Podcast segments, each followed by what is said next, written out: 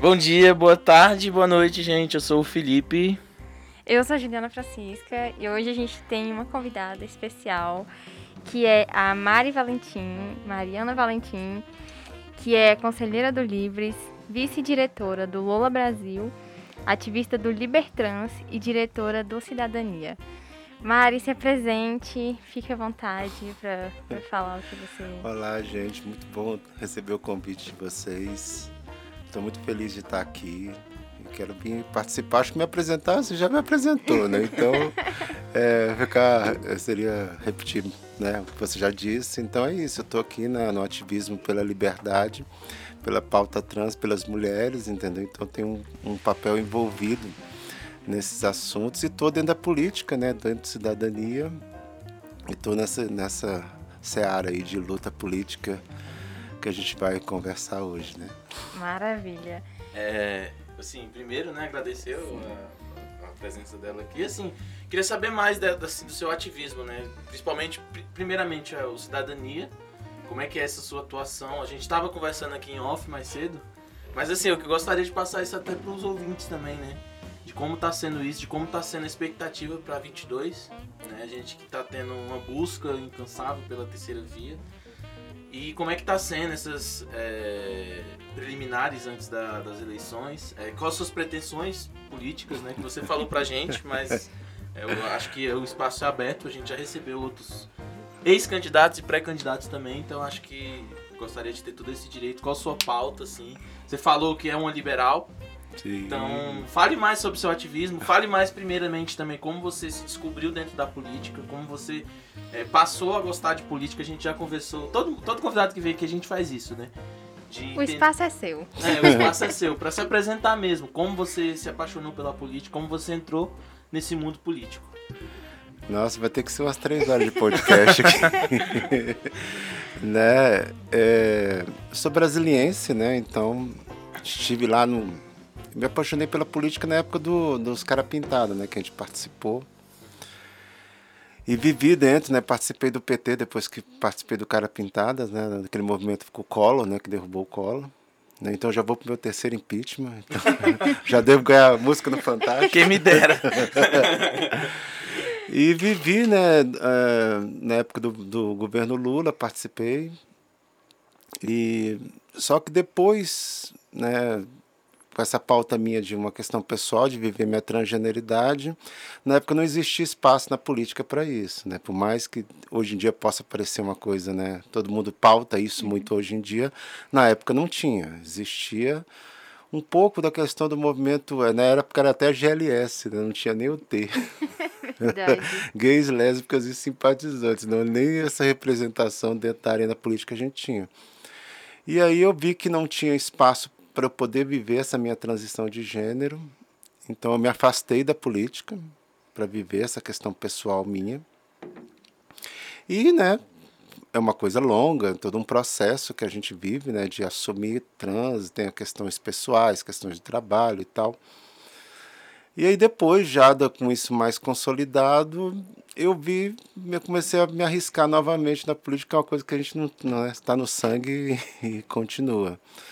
E aí apareceu o Lives na época, né? Porque eu realmente tinha me decepcionado muito com a política.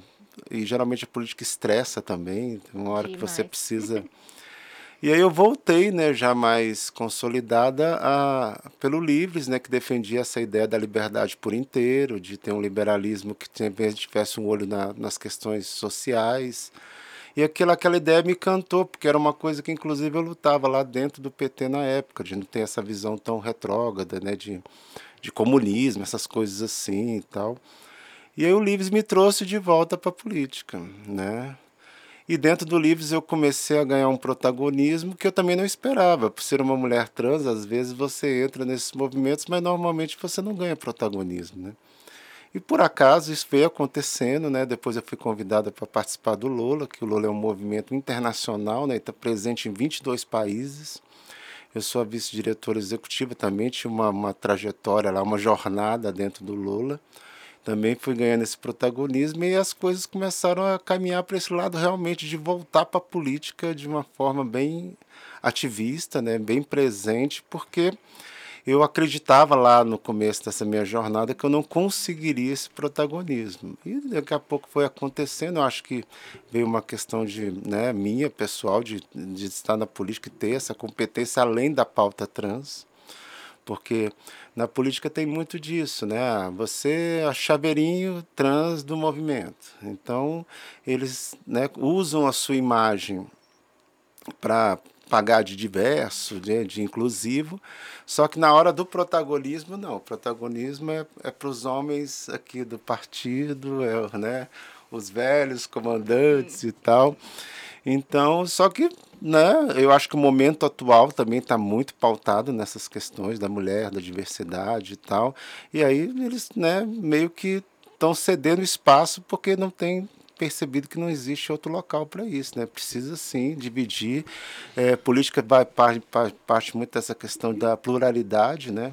A gente olha para o Congresso, será que a sociedade está representada no Congresso? Eu acho que não. E aí o Cidadania veio, né? Eu nem, eu nem pensava em participar de política partidária. política partidária é muito estressante. Só que veio esse convite em 2019 do Cidadania e veio com essa proposta de um partido renovador, que ele pudesse abrir dos movimentos né, suprapartidários, né? E poucos partidos, inclusive, fizeram isso, né? abriram, né? inclusive ao contrário, né? existem muitos partidos que fecharam para os movimentos, o próprio PDT, PSOL, falam que não, que eles são concorrentes né, do partido, que são partidos paralelos, e tem defender essa tese. O Cidadania não eu acredito que foi um dos poucos partidos que realmente pautou isso, falou, estamos abertos e tal. E, novamente, dentro do Cidadania, a gente foi ganhando uma, uma um protagonismo, foi dando espaço para a gente trabalhar as questões além das pautas identitárias, de mulher, diversidade, né? tem outras pautas políticas realmente que ficavam reservadas só para um grupinho. E aí eu tô aí, né, no Cidadania, sou, fui convidado a essa questão da diretoria, primeiro programa que eu participo, que o convite saiu semana passada pelo Freire, né, pelo Roberto Freire, numa live, ó, tá convidado aqui para fazer parte da diretoria do Cidadania. Eu tomei um choque, e é a primeira vez que eu estou falando em nome, como diretora. publicamente, né, agora. Publicamente do Tivemos Cidadania, né? Se estreia aqui no programa.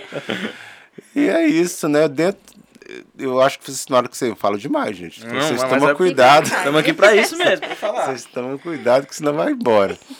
É, dentro do Cidadania, a gente está agora, né, como um partido terceira via, abertamente terceira via, um partido de centro, abertamente de centro, né? Fugimos desses estereótipos da polarização, né? Não queremos essa polarização, acreditamos no centro democrático, acreditamos que possa ter uma opção além desses polos extremos que estão colocados aí. O Cidadania é um partido pequeno, né? então ele não tem protagonismo nessa eleição de terceira via. Então ele vai servir mais como partido de apoio né, a algum candidato. Nós temos o Alessandro Vieira, que é um senador que está atuante na CPI, ele se colocou à disposição, acho que fez o papel dele, entendeu? Seria, inclusive, um bom nome para a terceira via, de fato. Assim, né? só um parênteses, assim, é, só para dar o um parênteses, assim, a dupla dele com a Simone Tebet é Sim, perfeita, assim, a dupla né? dinâmica incrível os dois ali. É perfeita, eu também achava que a Marina era perfeita, né? então, apoiei a Marina em 2018, acho que eu fui uma das poucas que votou nele, votou nela, né? Em 2018, sobramos lá só uma Kombi de marineiros, né? Então... Mas sim, eu acho que o Alessandro e a Simone seriam uma dupla fantástica para ocupar essa terceira via, né? Principalmente porque o PSDB está muito rachado, né? Que seria o nome da terceira via, né? Leite, Dória, aparecem uns candidatos paralelos. Tem o Gereissati reunindo com Lula, né? No Nordeste, vai saber é, o que vai sair daí. Né? O Gereissati é um político muito habilidoso, mas eu não acredito que ele tem capilaridade, né? Você sabe que eleições presidenciais tem uma coisa bem acima disso. O meu candidato do PSDB seria o Leite. É, não, eu gosto dele eu também. gosto dele, eu acho que ele é um candidato novo, que traz essa renovação, entendeu? Não tem todo esse passado que alguns candidatos têm, que podem, né? Você não tem aquela demagogia do Dória, que o Dória tem, por exemplo, né? Exatamente, né? O Dória é nosso malvado favorito, né? Sim. Não falar outras coisas, né?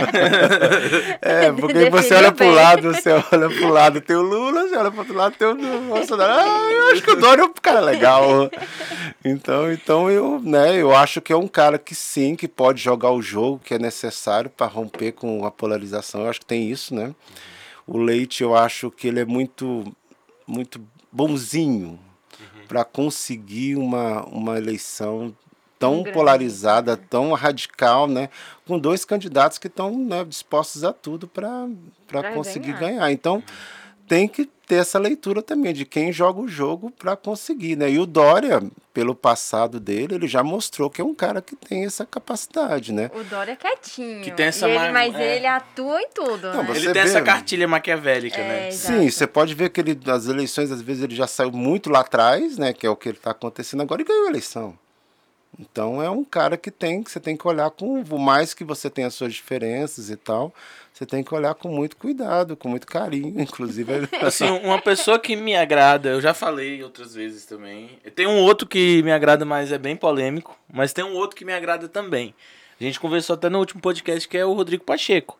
Né? A gente tem essa questão, a gente sabe que ele, né, o PSD não tem essa coisa, o objetivo do PSD talvez não seja nem ser candidato, mas é, assim, eu vi uma matéria ontem que eu fiquei com uma pulguinha na orelha. Que o Pacheco, ele não tá começando a pré-candidatura dele agora. O, o próprio Kassab falou isso, não, o Pacheco ele não vai começar agora, não.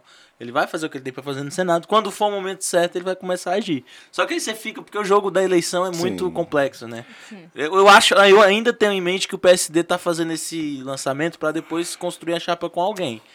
O Lula Fiquei sabendo que o Lula, inclusive, já tá atrás do Kassab para poder compor chapa com ele. Entende? Então, assim, é tem muito em jogo ainda, é muito tempo, mas a gente, cientista político, não sabe ficar sem pensar em eleição, né? A gente vive para isso, mas enfim. O Kassab é centrão né? fisiológico, né? É, então. É o puro ali. É a, puro, né? O puro centrão, né? Sim. Mas é um político muito habilidoso. Sim, sim. Extremamente Ele habilidoso. Com seria uma uma dupla forte. Não, mas assim, o, né? não necessariamente o Kassab servisse do Lula, mas não, não, o PSD compor sim, chapa com o Lula. Uhum. Porque o PSD, a gente debatia isso no último programa, que ele vai ser o novo, ele vai tomar o protagonismo do Congresso, se, se, já, se não já tomou. Sim. Entende? Você vê as eleições, você vê como é que o Congresso está andando, você vê o movimento do Kassab ali dentro, igual você falou. É, o Kassab é muito articulado, muito inteligente sim, politicamente. Sim. Então, assim, você tem essa tendência. Eu acho que o PSD vai ser nos próximos 10 anos o que o PMDB foi nos sim, últimos 30. Sim. Então, eu acho que esses olhos têm que estar atentos a esse partido, porque é um partido que vai crescer. Né? Ah, com é, certeza. Sim. O, o, Pacheco eu não, não vejo ele, porque você sabe que aqui na política BR, né, cada três meses é uma área geológica, né? Então, tudo pode mudar né, daqui para o ano que vem eu não vejo o Pacheco como um candidato, um player realmente uhum. que possa ser considerado. Mas é aquela história de marcação, tá marcando território, essas coisas, é importante para isso. Mas é, eu, eu, eu, acredito que vai caminhar mesmo para o PSD fazer uma, uma chapa com Lula. Tenho quase certeza disso, porque Bolsonaro nem partido tem. É. Seria uma opção se ele fosse um político. Uhum. Se ele fosse um político que soubesse negociar, qualquer coisa disso, o PSDB ia dizer, ó, oh, Bolsonaro, vamos conversar. Quem, qual partido que conversa com o Bolsonaro? Né? Não, o Bolsonaro nem partido tem, né? Então, é. é a tendência é que isso aconteça mesmo, que o PSD vá para o lado do Lula. E o Lula sempre governou com o Centrão, né? E qualquer presidente tem que governar com o Centrão, né? Sim, sim. Não tem outra opção. Então, você pode fazer essa composição antes ou depois. É. Então, não, peço uma coisa curiosa. Desculpa, Ju, te interromper. Uma coisa curiosa que a gente até tinha comentado, tinha comentado com você, que o PSD deixou de fazer parte oficialmente do governo. Entende? Ele saiu da base do governo. Sim. O blocão, o blocão da Câmara que a gente conhece, uhum. foi desfeito. Sim. Existe lá o apoio, existe o PP, existe todo mundo lá apoiando. Sim. Mas você tem lá o Valdemar da Costa Neto também. Ele não tá com o Bolsonaro totalmente. Sim. Ele é um aliado histórico do Lula. Né? Hoje você tem o Marcelo. Qual o nome do vice-presidente da Câmara? Que agora me fugiu. Marcelo Ramos. Marcelo Ramos fazendo críticas, toda a sessão deliberativa ele tá fazendo crítica ao presidente. A gente tem que começar a ver também que Bolsonaro tinha o centrão na mão dele, né? Ali no. ele- se ele soubesse atuar como uma pessoa. Não, na verdade, o, o Bolsonaro comprou o Centrão, então, né? mas ele tinha o centrão na mão. Sim, sim, mas ele não tem... É, porque ele não tem a habilidade de compor, esse é que é o problema maior do Bolsonaro, né? Mas ele tinha. Ele, ele podia Sim, chamar as pessoas pra ter um- sim, um. sim. As pessoas ali do lado, começar a fazer a pré-campanha dele. Mas Bolsonaro é aquela pessoa que, que, que tem as pessoas do lado dele, mas ao mesmo tempo ele tira essas pessoas, como os ministros, enfim. Mas o Centrão, não sei se o Centrão hoje iria apoiar uma pessoa como Bolsonaro, uma pessoa É, desse, desse nível, assim, desse jeito extremo. Ele, ele, ele, ele tá, né, tá com a caneta, né? Comprou o Centrão, mas não é um candidato ideal nunca do Centrão, né? Sim. Então o Centrão é uma outra pegada, tem essa coisa fisiológica e tal, de composição. Como você vê, toda hora o, o Pacheco tenta conversar com o Bolsonaro, o Bolsonaro. E né, o eu- Pacheco esses dias estava até é, criticando ele, né? Sim, Abertamente, sim. coisa que você não via. E olha que ele é um mineiro, não, né? ele não é um tudo- candidato né, lacrador, né? Ele é Não, um ele cara. é ele é Então. gosta de falar com Então, todo se ele mundo, chega né? ao ponto de criticar, é porque o negócio tá feio, Sim. né? Então, para chegar a esse ponto de se expor e criticar abertamente é. Assim, já entrando, que é uma pauta da semana, Uhum. né? Que foi o que aconteceu assim. Inclusive, a crise institucional, já entrando na parte de crise institucional, a coisa está tão tensa que você não tem um legislativo unido. Eu acho que eu nunca, eu sim, eu, claro, tenho só meus 24 anos. não vivi tanto. O que eu convivo diretamente, que eu me informo de política de segunda a sexta-feira, por exemplo, é, faz o quê? Menos de 5 anos, talvez? Talvez menos. Mas eu nunca vi, eu nunca lembro, eu não me lembro de um congresso desunido. Onde Eu- a Câmara e o Senado não conseguem fazer uma não conseguem organizar uma única agenda que, que, que seja. Você teve Inclusive- crítica do Arthur Lira do, ao Pacheco, ao Senado essa semana. Então é uma coisa assim que. A coisa tá louca, assim. Sim, é, eu vi um deputado postando uma coisa no Twitter, né, criticando o governo, e aí um- uma pessoa, um cidadão comentou embaixo, né, falando sobre imposto de renda. E aí o, o, Arthur, o Arthur Lira com, ret- retweetou o que esse cidadão tinha falado, né? E aí você começa a ver que, que realmente está rachado a- o legislativo Senado, né? nisso, porque o presidente já está começando a pegar pautas que é, en- envolvem ele, claro, porque ele que, que coloca ali na, na pauta, né, na ordem do dia. Mas você começa a ver que o legislativo não conversa. É só essas indiretas, e agora também com a, com a questão da rede social, é muito mais fácil você atacar e saber que não vai dar em nada. Sim. Você ataca, fala, dá um, um, um rebuliço ali, mas não dá nada. E, e no Congresso sempre teve a questão do executivo, né? De pautar, de organizar o Congresso, né?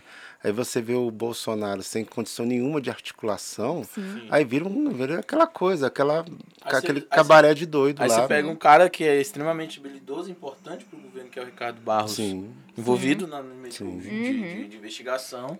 Mas que sabe fazer o. Sim, não, o Ricardo Barros foi líder de todo o governo. Sim. Todo governo que, que aconteceu, o Ricardo Barros estava lá. Sim, Entende? Só que sim. agora ele foi pego. Não, não pego, não vou dizer Sim. pego, porque pego Mas tá é sendo muito. investigado, então. Mas ele, ele tá no radar. É um cara, Ele é um cara que trabalha no bastidor e não pode ter holofote. Uhum. E quando ele tem holofote, é problema, porque é um cara que fica comprometido. Então ele tá, tá desgastado. Então quem é que vai articular pro governo? O, o Bananinha? Ai, O, o. Bolsonaro, ele tá apostando na base ideológica dele para chegar ao segundo turno. A verdade é essa. ele não... sim. O tanto que até hoje, até hoje ele não conseguiu arrumar outro partido. É. Nin- ninguém, Ninguém quer. quer. Ninguém quer. Quer dizer, você imagina numa situação com um presidente não conseguir arrumar um partido. Exato. Você viu que é, quem Até acom- o par... eu- Ah, Desculpa. o, o, o Bolsonaro, você viu que um ano antes da eleição ele estava com o Pires na mão tentando achar um partido. Sim, verdade. Então, ele foi, ele foi candidato à, à presidência da Câmara, teve quatro votos. É. Isso é o que a gente está falando de uma pessoa um ano antes da eleição que tinha já um protagonismo de, de, Popular, de né? pesquisa e tal, já era um considerado um candidato que um player para 18. E mesmo assim, nem Não a classe tinha. política, ninguém acreditava nele, né? Então essa eleição caiu no colo dele, né? Ele, ele representou um lado conservador, reacionário, moralista, e ele foi o candidato que representou isso, mas ninguém disse que ele tinha essa capacidade de gerenciar, de ser presidente, né? Sim. E a gente está vendo isso claramente. Ele poderia, inclusive, ter caído para uma questão mais de ser um presidente, de governar o país e por aí vai, mas ele só se. Inclusive, não podem criticá-lo, porque ele é o como presidente, porque ele foi como deputado a vida ah, toda, entendeu? É então não tem né? surpresa. E eu acho que para 2018, essa classe política não quer um cara desse do lado dele. Entendeu? O é. Lula está surfando nas pesquisas, isso ajuda a movimentar a classe política, né? E eu acredito que o Bolsonaro agora falou o seguinte: eu não tenho partido, eu tenho meus filhos e vou apertar nessa questão das teorias conspiratórias, vou atacar todo mundo e vou tentar unir uma base para chegar ao segundo turno. E se Deus quiser, vai ser com Lula, quem vai ser o candidato contra o comunismo, contra o petismo e por aí vai. Eu acho que a aposta dele é essa, porque às vezes a pessoa acha que não faz muita conta, que o Bolsonaro. Não, o Bolsonaro não faz, a articulação não faz conta. né? Por mais incrível que isso possa parecer, né? ele não é, não é um governo de direita, não é, não é um governo né? conservador, né? não é um cara estrategista né? Pra que, que ele ataca o tempo todo? Por conta disso, ele já ajudou ele o pau é desestabilizado, da... né? Ele é inseguro com, sim, com o governo sim. dele. Então ele precisa fazer isso. Ele não tem capacidade, esse é que é o sim. problema, né? Porque existe o Lula, por exemplo, eu fui do, da época do Lula, né? Trabalhei no governo Lula. E o Lula, ele era um cara que ele era inteligente no seguinte sentido: eu não sou técnico, eu não domino as pautas, mas eu coloco gente ao meu lado que seja competente. E ouço, componho. Né? Nisso o Lula é assim. Né? O pessoal adora essa polarização, Lula e Bolsonaro. Né? Tirando as questões paralelas, nisso o Lula é mil vezes melhor do que o Bolsonaro. Ele é político, né? Ele é um então... político, é um político muito habilidoso. Né? A gente brincava na época e falava assim: se você quiser matar o Lula, você dá um tiro de longe. Que se você sair para conversar com ele, se ele chamar você para conversar, você sai abraçado. Então é um cara que, que tem essa habilidade. Eu já ouvi outro, de outro político de Brasília. É. Uma história assim: que se você sentar com ele num bar, você vai. Se você odiar o cara, você vai sair de lá votando nele. Uhum. Sim, é sim. o José Roberto Arruda, né? História, é o né? Arruda, né? o Arruda também era um político extremamente habilidoso foi um governador que estava na época fazendo um bom governo, né? Mas é, é, a história da corrupção que realmente é totalmente deplorável, mas isso não deixa de tirar a competência dele enquanto sim. político, sim, ele era assim. O populismo, ele, eu acho que o, o, político que é populista, um bom populista, ele é uma um, é uma crítica, claro, né? Eu acho sim. ruim políticos populistas, mas é, o cara ser populista e ser um populista bom também é uma habilidade. Mas é, é a mesma é coisa. Você, por exemplo, num governo, você pega os melhores nomes para estar do seu lado. Isso é uma coisa simples, é uma coisa básica. Você não vai escolher porque o cara odeia o comunismo, como o, o Bolsonaro monta parte da base dos ministérios dele, né? Aquela coisa ideológica. Então você vai no governo, primeira coisa, claro que tem a questão política, questão técnica, tem várias variáveis, mas você vai botar gente competente. Pelo menos isso, né? Por então, mais que seja político. Sim. É por mais que seja é. político, existem os políticos que têm essa pegada. Né? O próprio Mandetta lá chegou, estava fazendo um bom trabalho, o Bolsonaro ficou com ciúme dele ganhar protagonismo. Né? O Moro mesmo, né? O Moro estava fazendo um bom trabalho em frente ao Ministério da Justiça, né? Tava redução de crimes e então ele estava com os números muito bons, por mais que as pessoas critiquem ele. Eu não entendo como o Tarcísio está lá até hoje. Mas Tarcísio trabalha bem. Ele, Tarcísio é um bom nome. Ele entrega, Tarcísio é um bom ele nome. Pega holofote, né? É, ele não pega holofote, mas entrega resultado. Então... E ele, e ele não, não. Ele lida bem com essa questão ideológica do Bolsonaro. Eu percebo isso, uhum. né? Que tipo assim, ah, ele deve pensar assim, ah, tem um presidente jumento, mas eu tô aqui trabalhando, ele Sim, não atrapalha é. a minha vida. Eu não atrapalho a dele. É, tá e ele você pode ver que ele não busca holofote, Sim, né? É diferente de outras pessoas que às vezes, ah, tá concorrendo o holofote, como aconteceu com o Mandetta, como aconteceu com o Moro, que é o cara que inclusive bate de frente, né? Sim. Então, que é uma coisa que um, um, presidente deveria ouvir esses ministros mais protagonistas para dizer, ó, o que, que você tem a me dizer, o que, que a é gente pode. Você é da minha né? equipe, né? É. é o contrário, não, tá Sim. tá tirando meu holofote? Como é. assim? Tá tirando Exato. meu protagonismo, né? Então essa visão do, do Bolsonaro também atrapalha demais. Aí né? os caras que não prestam, ele mantém. Tipo, Exato. o senhor Paulo Guedes lá, como ele viu que o Paulo Guedes está queimado, então, não, fica aí, Paulo Guedes. Ele que aí, é um fantoche, o né? chumbo. Sim, sim. O, o, Paulo Guedes veio como esse super-ministro, né? Gente, e sim. tal. Só que o Paulo Guedes era um cara também, quem conhece, sabia que eu sou do meio liberal, posso falar do Paulo Guedes, né?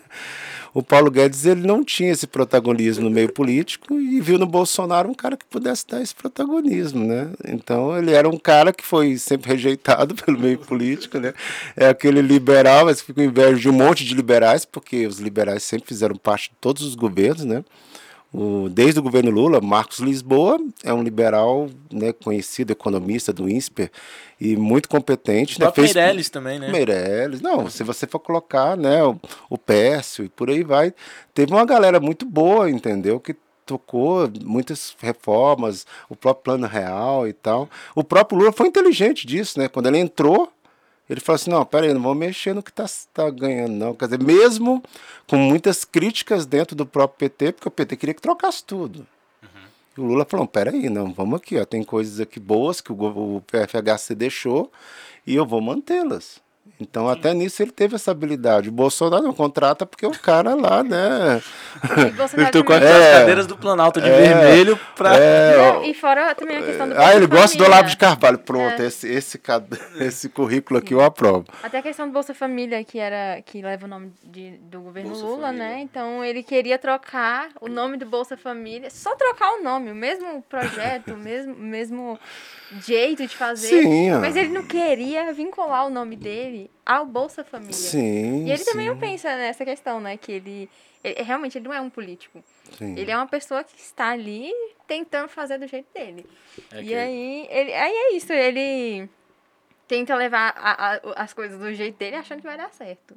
Mas não dá, gente, não dá. Nessa é. coisa. Assim, ah, desculpa. É eu ia, não, não porque nessa falar. coisa assim de falar da questão institucional tudo mais, dessa coisa dele querer jogar pra base dele.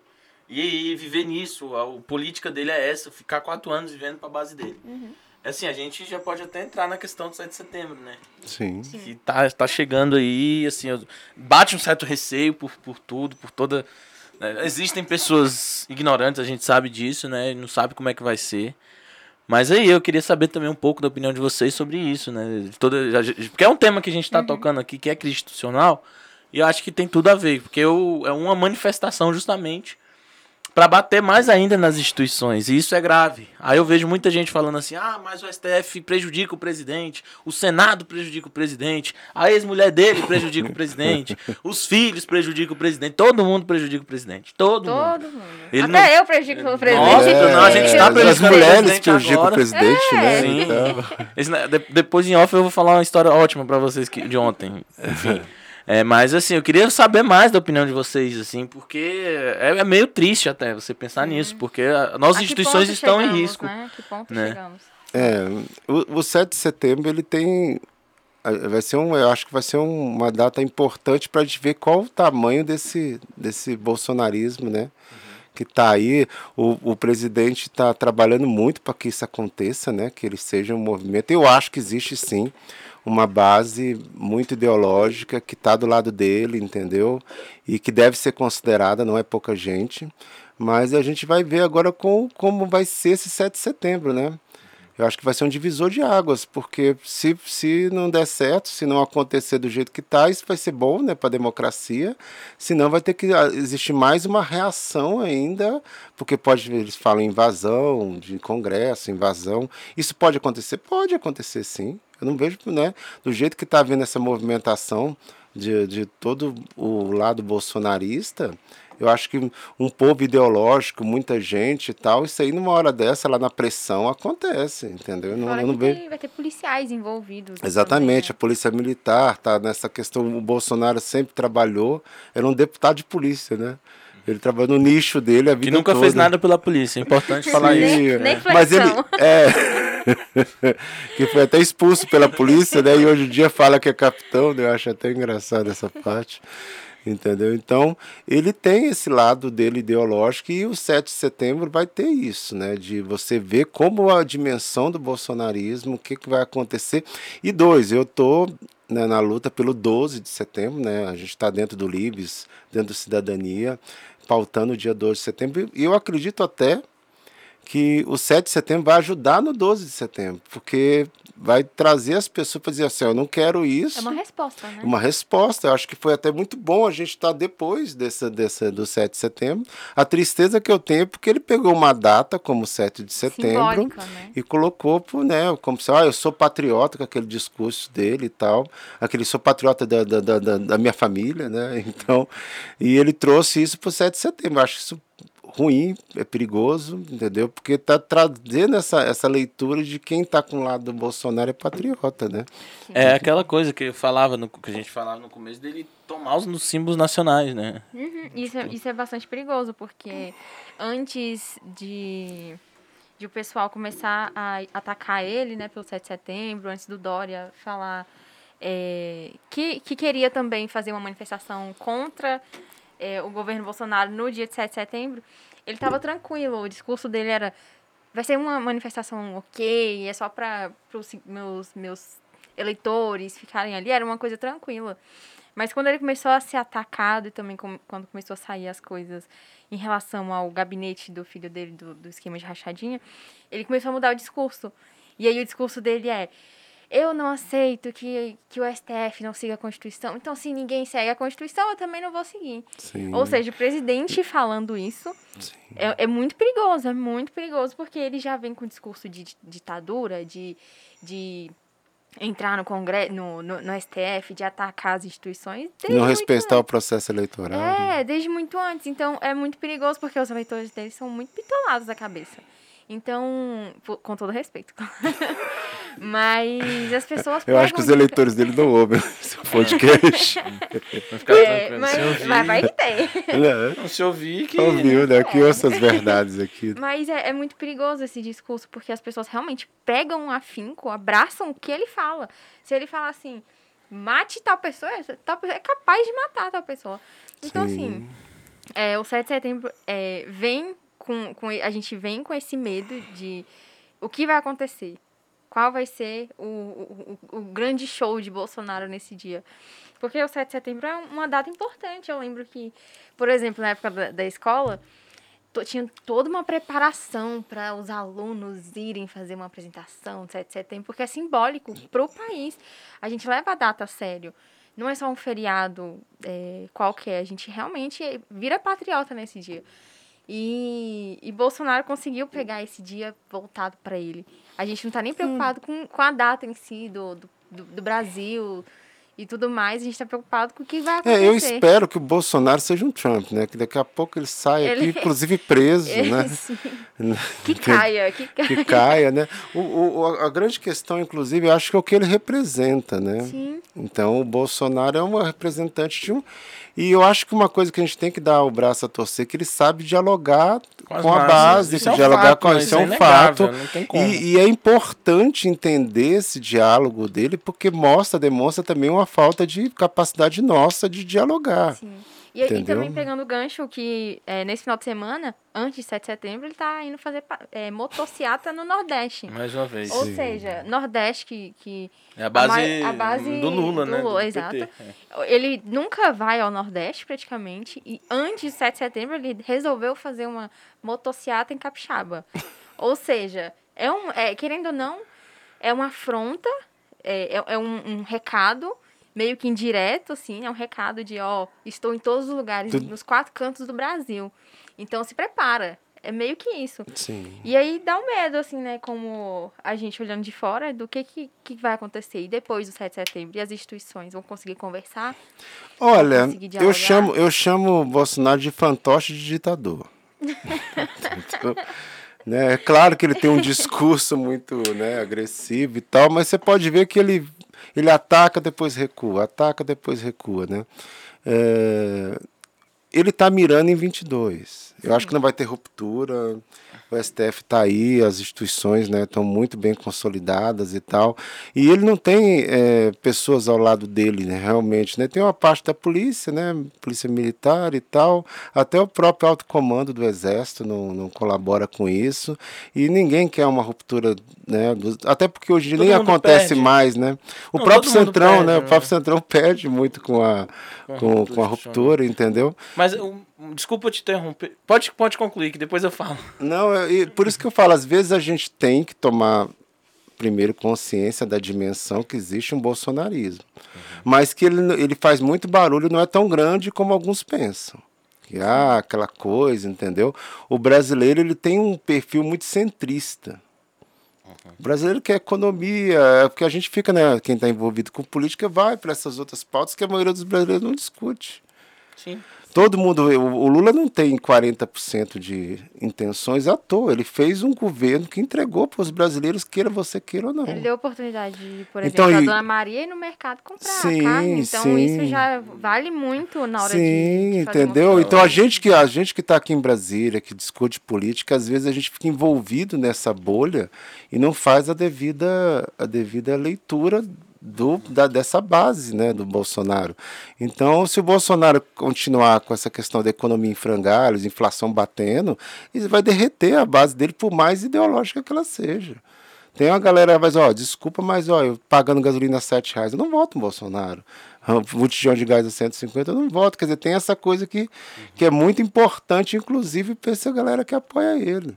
Porque por mais que tenha essa questão, o Bolsonaro está lutando contra toda essa bandidagem dos políticos e tal, tem a questão econômica, que eu acho que inclusive é o que vai que vai ser o, o que vai derreter ele para 2022. Vai ser a cereja do bolo. Sim, exatamente. Todo mundo querendo, ah, batendo, Bolsonaro é homofóbico, Bolsonaro é racista. 2018 ele, não funcionou. É, né, não funcionou, mas esse discurso ainda se mantém. Ainda mantém. Eu acho, um, assim... Tem, é. estrategicamente é muito ruim, porque as pessoas não vão deixar de votar nele, porque ele é um babaca, que ele é. trata mal a imprensa. Ele, que ele é um vão... personagem de caceta e planeta na presidência. Exatamente. Então eu acho, mas aí você pode colocar para essa baixa econômica, que é uma coisa que derrete. Sim, e ele está muito preocupado com isso. É isso. E ele está preocupado que tem um teto de gastos, tem a questão econômica com é. o Paulo Guedes, quer dizer, ele pode gastar para conseguir. Se ele gasta demais, rompe o o teto de gastos. Ele perde todo o apoio da Faria Lima, que ele ainda tem, alguns Sim. poucos que ainda tem na parte econômica. Quer dizer, ele está numa sinuca de bico. E no então... meio disso ainda tem as reformas, né? Que são necessárias ser, serem feitas e que está em discussão. Então ele está numa sim, sinuca de bico, né? Sim, ele não sabe para onde vai.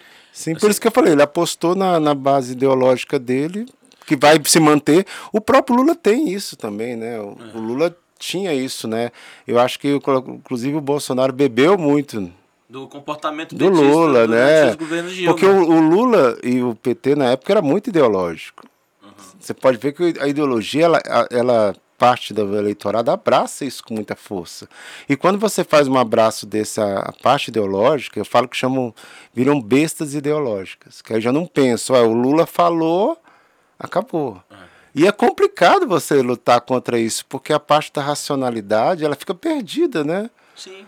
Não, se o Bolsonaro é fala mal de uma coisa, mas se o Lula falou, peraí, não, Lula é, é igual o Bolsonaro agora. O Moro era um símbolo do governo dele, né? Hoje em dia você vê o bolsonarista atacando o Moro, né? A, Globo, a própria Globo, Globo lixo, aquela coisa, né? Você, é. Quem falou isso, você botar, quem falou isso um Mas eu, eu, eu achei que ele ia derreter com o Moro, né? Porque o Moro era um símbolo do governo.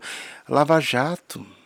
Uhum. Né? Você pode ver que isso é uma questão muito política que não mas atrapalhou muito o governo dele. Por quê? Porque a maioria das pessoas está mais preocupada com. Mas aí que tá. Eu acho que assim, ele não perdeu né, aquela base é, rudimentar, só que ele perdeu é, foi, foi diluindo, a base dele foi diluindo. Não, a base dele vem diluindo. Vem né? diluindo, né? Não Politicamente, então, né? O tanto de Sim. gente que estava no começo do governo dele que já desembarcou é. Você tinha liberais, você tinha lavajatistas, você tinha Sim. todo. vários. O MBL você tinha ali, você tinha vários movimentos ali que e agora a gente tá em dia 12 aí, junto com o MBL.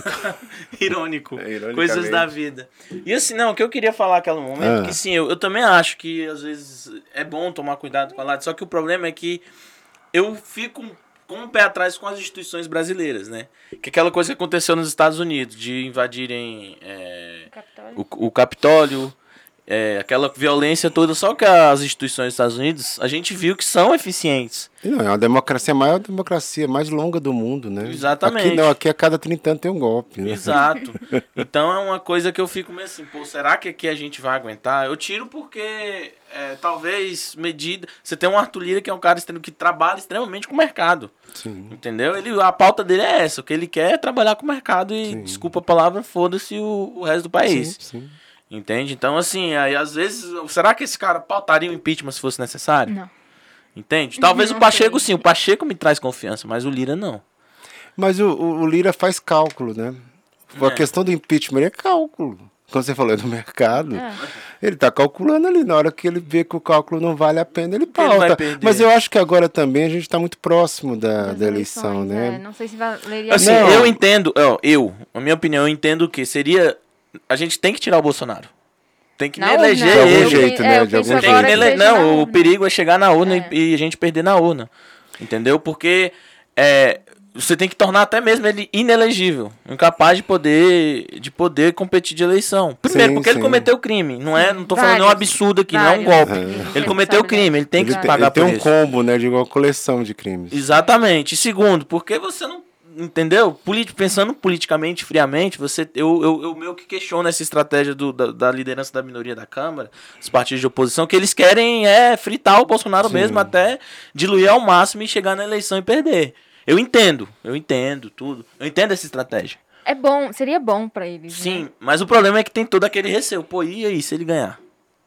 E se de repente, Né, sei lá, e se acontecer? também, né? Não, é, é, é uma série de Tem hipóteses, coisa sabe? assim, né? É. Se, se normalmente nem se confirma a maioria, né? A gente fica realmente, a gente que mexe com fica, política, pô. você fica pensando, fazendo os cálculos e tal. O tanto que eu morro de com os meus amigos cientistas políticos, né? Que, que aí depois a gente senta no bar e fala, e aí, o que você tinha falado? E aí, Só esquece. é, Vamos mudar o rumo dessa prosa. Mas acho, Assim, mas que é acho que um- Rodrigo Maia perdeu a chance, viu? De Sim. fazer o impeachment quando Sim. tinha Sim, tempo, porque agora sim. tá muito em cima. Não, é, pode acontecer porque como o Bolsonaro ele, ele estica muito essa questão das instituições democráticas e tal, chega um ponto que ninguém quer pagar. Sim. Então pode acontecer isso sim. Você falou do Lira, mas chega um ponto que fala, ó, desculpa aqui, vou assinar porque não tem mais jeito. Se- Qualquer governante que sabe- soubesse o mínimo de articulação não teria. Hoje em dia o Bolsonaro tem uma situação tranquila no Congresso e poderia passar esse governo, por mais que as pessoas tentassem bater a questão do impeachment, ele tem os seus 25%, quer dizer, tem um apoio Ele popular tem. que garante, né, não, não tá com esse problema e tem um, com o Congresso do lado dele. Entendeu? Então, um governante, é, não digo nem tradicional, um pouquinho, um pouquinho de competência passaria por essa questão de impeachment tranquilamente, como o Lula passou, como o Fernando Henrique passou. Entendeu? Teve suas turbulências, mas foi. Segurou. Entendeu? Segurou. Agora ele não, a gente não pode considerar isso. A gente tem que sempre considerar a novidade, o que, que ele pode fazer para. E chega uma hora dessa, a aposta vai muito alta, ele pode cair sim. Sim. E eu acho que eu concordo com você, por mais que esteja próximo ao governo, ao final do governo, eu acho que ele chegar ao impeachment, mesmo a três meses da eleição, só dele não ser inelegível, seria assim uma coisa fantástica. Sim, e você até trazia uma coisa só mais que eu também tenho medo do impeachment dele de trazer uma narrativa desse, desse injustiçado, que ele fortalecer a base dele, que se não cai também, ele é eleito. Sim, é, tem o IC também. Exato. É o IC. Eu, IC, eu penso É nisso também, pô, mas se Sim. ele cair aí, ele vai sair como vítima. Sim, Ele vai isso, vai sim. aquilo, entende? Então é e um- se ele não cair, é pior ainda, né? Pois é, aí ele perde a eleição, aí É. faz aquele show todo, todo aquele drama, Ele e vai aí. falar que as eleições foram fraudadas de novo. Exato. É, foi fraudado, claro que ele vai dizer, né? A Ah, narrativa aí, aí o meu perigo é aquela coisa das corporações, a PM, bendita PM, respeito. Não, mas não, não, não vejo isso, não. Acho que ele está apostando alto porque que ele quer atravessar esse, até 22 e eu não vejo condições dele ter uma ruptura, não. Ele não tem, ele não tem condição para isso. Se ele tivesse condição, eu acredito até que ele faria. Ele é o cara que faria, ele não teria problema com isso. Mas existem condições para isso, né? Então não é simples, principalmente no mundo que a gente vive hoje. É, vocês que estudam ciência política sabem, até essas próprias ditaduras que são colocadas são colocadas de outras formas. Vai cooptando as instituições, a Sim. questão eleitoral, né? o que você vê Venezuela, por isso que se discute, Venezuela é ditadura, não é ditadura, porque não é aquela ditadura clássica, né, de chegar, botar tanque na rua e por aí vai. Você viu que até que ele tentou botar os tanques na rua e não deu, não deu certo. Então eu acho que não, ele, ele provavelmente sonha em ter um segundo mandato, que aí ele pode inclusive abraçar mais essa questão de cooptar as instituições, mas eu não vejo agora a condição mínima para ele ter qualquer né, qualquer ruptura democrática. Coisa- Eu acho que ele vai sair, vai tentar algumas loucuras tipo Trump, mas vai ser rechaçado 2022, se Deus quiser, a gente se livra dele.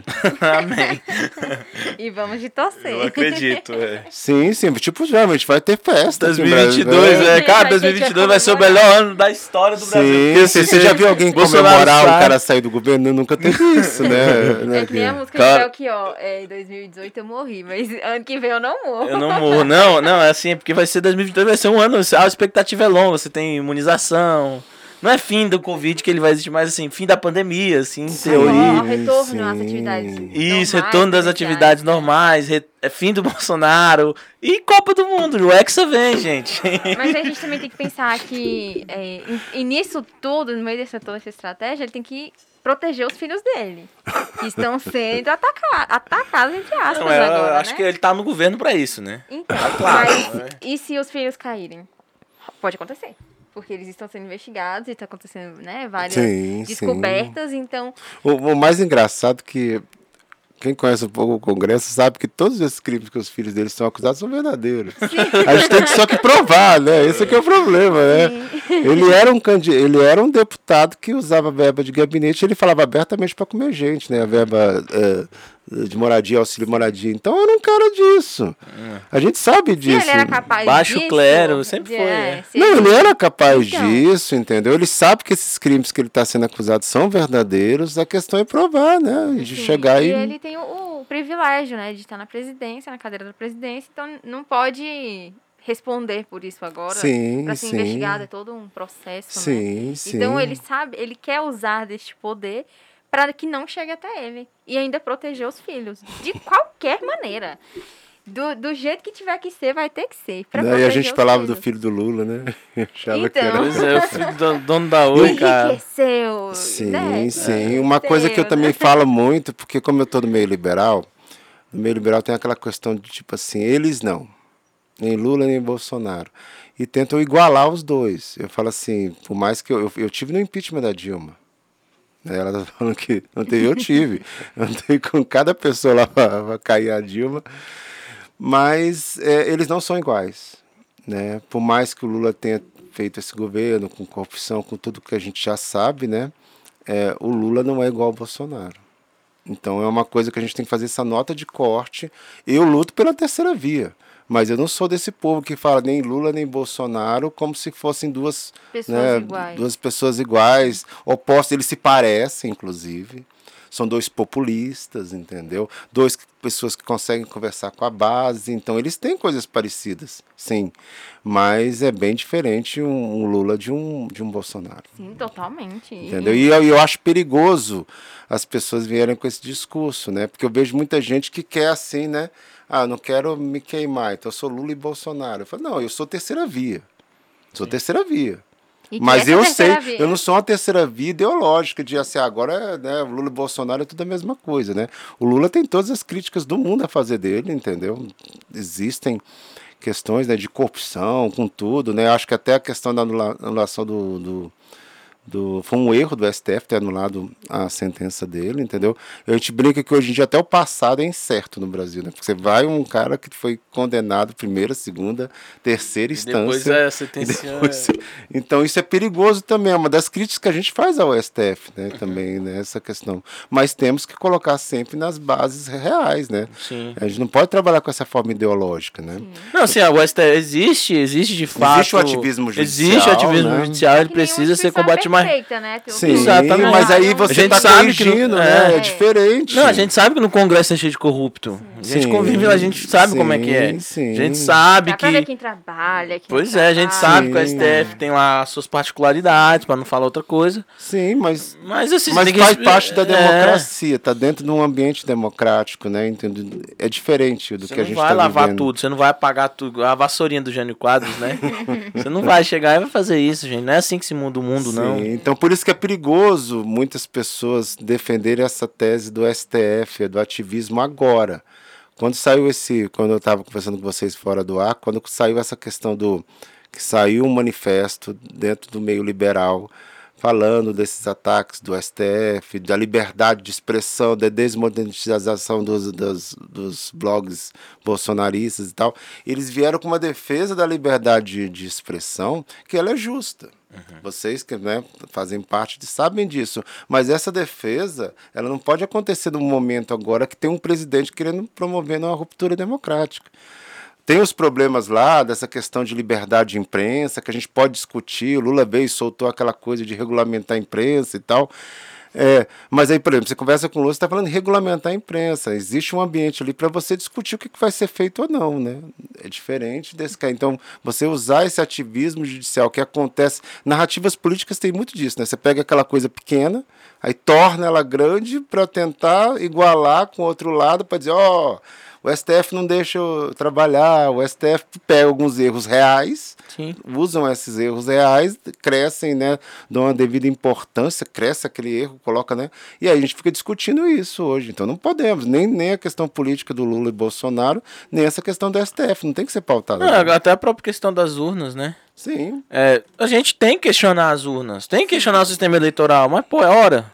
Entende? Mas Sim, também, é, é, é. to- Todo, todo ano de eleição, quando tá chegando perto de eleição, Isso acontece. sempre acontece isso, desmoralizar a urna e aí o, ST, o TSE Vai lá. sempre tem que ficar batendo na mesma tecla, provando e mostrando. mas é, é porque vocês devem ter percebido, né, o bolsonarismo, ele veio de uma outra pegada. Veio com essa ideia do Trump, né, de esgarçar, Uhum. de inclusive criar muitas teorias conspiratórias, né, para E- você e ficar lado- discutindo ali, né, essas E maluquices, pro né? lado A de onde ele polarização da política. eleito de uma forma mais rápida, né? Tipo, pegar o, o histórico de Trump e de fazer lá a cédulazinha, colocar o nomezinho, mas ele não sabe, ele não, não, não quer estudar o, o, o lado negativo de fazer uma eleição desse jeito. Ele quer. É, não, ele quer ele mudar, tá é tudo, pensa- tá ele tudo tá errado e tem que no mudar igual. Dele. Ele não tá pensando no, Sim, ele não, no eu- adversário, como que vai ser a, a contagem de cédula e mudar todo o sistema eleitoral. Não. Assim, Não, mas é, a teo- é as teorias conspiratórias, né? Porque isso ele colabora muito para essa teoria. Ó, eu estou tentando fazer uma eleição correta, honesta. Quem não quer é, uma urna é, mais segura? Todo mundo Auditável. quer. Então, você vai dizer, até por isso que isso foi o discurso dos bolsonaristas, né? A gente tinha que chegar lá e falar, ó, deixa eu te explicar, a gente não é contra a auditoria, a gente não é contra, mas isso num discurso pulverizado, é ficar, ó, você é contra, É você- você, perigoso, é contra o, é. o, a- o voto tudo- auditável, né? tá tudo muito assim agora. Ah, você é contra, então você é, né? Isso, isso, Tipo isso assim, para a população na base, né? Eles não vão ouvir que você está dizendo, ó, eu sou a favor do voto auditável, mas não sou a favor do que ele está tentando fazer, Sim. entendeu? Ele vai ouvir só isso. Você é contra o presidente. o presidente Bolsonaro. Não, esse daí, esse negócio de teoria, só pra fechar, né? De teoria e conspiração, isso vale pra, pra própria pandemia. E assim, é uma coisa incrível que eu parei pra perceber assim, que é o mal da internet, né? A internet é perfeita.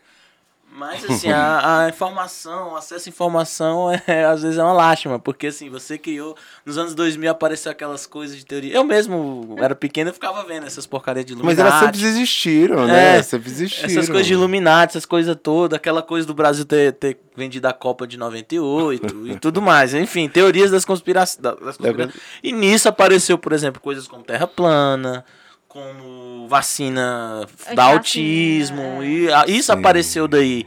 Né? E pessoas que olharam aquilo, e pessoas velhas, você tem o estereótipo da pessoa que acredita nesse tipo de coisa, né? Sim, Que é aquele cara que gosta de ser o diferentão. Ah, eu vi na internet, a verdade não é como você acha que é. O cara quer estar na razão. Sim, sim. Mas Entendeu? também existe E aí o Bolsonaro, pessoas que, é, que não é não é rotulando, mas também há muitas pessoas que podem estar no nosso meio, que são informadas, tem Twitter e, e, e se informam por ali ou por outros lugares, que acreditam nessas coisas. Não, que- então, aí que tá. Tipo assim, a pessoa. Isso ela- é pior, né? É, É, aí que tá, a pessoa justamente por isso, ela começou a ver, viu lá a porcaria. Vacina, a pessoa tomou vacina e deu autismo, né? Que foi o que quando, quando Morreu, né? começou Tomou as duas doses, E agora morreu. morreu. e É, não, eu Não, a digo- vacina não funciona. Ou, ou a Vacina terra é com plana. chip, Isso é. começou, isso começou a partir do movimento. Pô, a terra é plana, eu vou acreditar nisso, não vou acreditar mais na mídia tradicional. Não vou acreditar mais no que as pessoas falam, não vou acreditar na escola porque o MEC é comunista. E parece um vírus, foi né? que isso, as né? pessoas E- vão falando exatamente. e vai devastando E- tudo. E assim, foi vai- assim que começou. Foi assim, com essa. Aí o que, que o Trump fez? Pô, tem essa galera aqui. O que, que eu vou fazer? Eu vou dialogar com eles, porque ninguém conversa com eles. Exatamente. Aí você vê um cara falando isso, Uhum. aí o cara, pô, vou votar nele. Aí o Bolsonaro viu e fez igual aqui. Tanto é que no começo da pandemia, um maluco lá falou: não compre vacina, presidente. Ele não vou comprar. É o pessoal que fica no cercadinho, né? Que É, fica dando exato. dica pro Bolsonaro, sugestões de, olha, presidente, tem que fazer isso. Ele, pô, verdade, eu vou fazer Aí isso. o Bolsonaro, pra ter essa base, pra ter esse carinho, Uhum. pra amaciar o ego daquela pessoa, daquele, desculpa a palavra, idiota, ele vai e E- bota pra frente essas e- coisas. Que é o que o Olavo de Carvalho e- prega também, né? Terra E o Brasil, ele é muito personalista, né? Tem essa coisa de culto, né? Culto, por exemplo, veio, veio a- essa base do Bolsonaro, parte dela é, é neopentecostal. Então tem muito essa base do culto, a liderança do culto, a, né? Quer dizer, então o brasileiro está acostumado a isso, né? E gosta disso, infelizmente gosta, né? Porque esse populismo é que traz essas figuras, né, para a política. E o Bolsonaro estava com essa, com essa. Vocês podem ver que, por exemplo, existia uma base de esquerda que o que era o PT fazia, mas não existia uma base de direita, gente. O Brasil não tinha direita. Quem criou, organizou essa direita, claro que ele não é direita, mas que Que captou. trouxe essa ideia. Ele que captou sim. essa base todinha que estava solta de forma Uhum. nacional foi o Bolsonaro. Entendeu? Que a- aquela galera do, do- dos militares, que defende A militar, que família defende. tradicional. É, porque logo após a redemocratização era vergonhoso ser de direita, porque dire- os, os militares representavam a direita, né? Aí o pessoal falava que o PSDB era de direita. né? Então, então aí veio o Bolsonaro, e eu acho que inclusive caiu no colo dele, ele foi só representante, ele não fez aquela forma organizada, nossa, Bolsonaro, tô aqui, ó, tô mirando, não. Ele era o mico de auditório que ia pro programa de Luciana Gimenez e ficava batendo boca com o João Willis. Então, só que no final das contas ele acabou sendo representante disso. E ele trouxe todo o, o debate, né, que as pessoas não queriam ter de. Ah, é. De, de todo. de- desse pessoal mesmo, dos militares, de olha, eu vou defender vocês. Moralistas, mora- é, né? Aquele eu- a moralista igreja, conservador, a, é, a né? questão da igreja, de olha, eles não estão olhando vocês, eles querem o quê? Sim. É putaria, é, É. escola com maconha, é, isso tudo. Quero eu colocar, não- só puxando aqui, É. eu quero a ideologia de gênero, eu É, quero transformar e- todas as é, crianças em, em pessoas trans. E aí ele começa e naquele discurso, né? Eu não aceito isso, não quero isso, não quero pro meu filho, não quero pra sua família. E as pessoas, né? E o medo, né? O e também medo, tem essa questão, essa de- Uhum. pegada do medo, né? Você assusta a pessoa, né? A gente, eu vivo isso muito dentro da, do meio trans, que a gente brinca muito, que às vezes a pessoa vem com cada teoria e aí simplesmente ela está no seu imaginário, ela não existe na realidade. Mas esse imaginário ele é muito fértil e pode sim ser muito ideológico e pode ganhar muito voto, pode ganhar adesão baseado simplesmente numa imagem, num, no medo É que o- você é tem, o pré- sentimento, né? Conceito. É. É, um, É um o sentimento, né? Que ele sim. tem, que- captar esse sentimento. Assim, eu não julgo, por isso que eu falo, eu não julgo muitas vezes a pessoa comum que vota no Bolsonaro. Não, não. Porque ali a pessoa acredita, vive naquilo. Sim, mas o que a gente viu na faculdade também, que as pessoas voltam, quando elas começam a pensar em quem eu vou votar, e, e vê as propagandas políticas, o medo. O Medo. medo che- pode te afastar ou pode sim. te trazer pra perto de- Sim, da, sim, da pessoa. sim, então o medo decide votos. sim. É o medo sim. do Brasil virar O- uma é. Venezuela. O medo. É, ah, o comunismo, né? Eu, eu adoro essa é. parte do comunismo, que ela é usada mesmo sério, e as pessoas defendem isso. Não, que não vai virar comunismo e tal. Sim. E, e é isso. É isso. Né? Nossa, que papo hoje, né? Ai, muito Né? gostoso. Muito obrigado, viu, pela sua presença. Nossa, foi muito gostoso o papo aqui, né? Um beijão pra E vai vocês indo, que a gente não dois. vai nem né? ver. Sim, sim, sim. Esperamos, Estamos- o convite já tá aberto de novo para outra oportunidade. Sim, sim. A gente vai conversar. Tem muita coisa pela frente aí. Sim, Tem muita vamos coisa. Vai acontecer, né? Em off vamos ter o papo agora que vocês vão perder, mas é isso. Ah, um beijão, bom final de semana pra todo mundo. Ah, final de semana não, que o podcast às Vai vezes na tá em Mas eu quero agradecer, Mari, é, pelo seu- pela, pela sua presença, por ter aceitado nosso convite. Foi muito bom trazer você para falar um pouco da sua experiência, o seu ponto de vista, né, de uma mulher liberal, uma, uma mulher trans que tenha toda a vivência. Sim. Muito importante trazer sua voz para cá, para discutir sobre política. O que Sim. nos envolve né, no dia a E, dia. e- e me deixa muito orgulhosa, porque é justamente isso, né? Por ser uma mulher trans, às vezes acho que a gente fica reduzida, né? A pauta das mulheres em geral, né? Você pode ver que, ah, você vai falar, você vai falar sobre educação, né? Se você é uma mulher, você vai falar Você sobre. voltou, colocar na caixinha, Você né? coloca na É. caixinha. Já viu mulher falar de economia, né? Então eu acho isso muito ruim, porque limita o debate, né? E coloca as pessoas como se elas não tivessem capacidade para aquilo, né? Então acho muito legal estar com esse espaço aqui, tendo, ganhando esse espaço no debate público.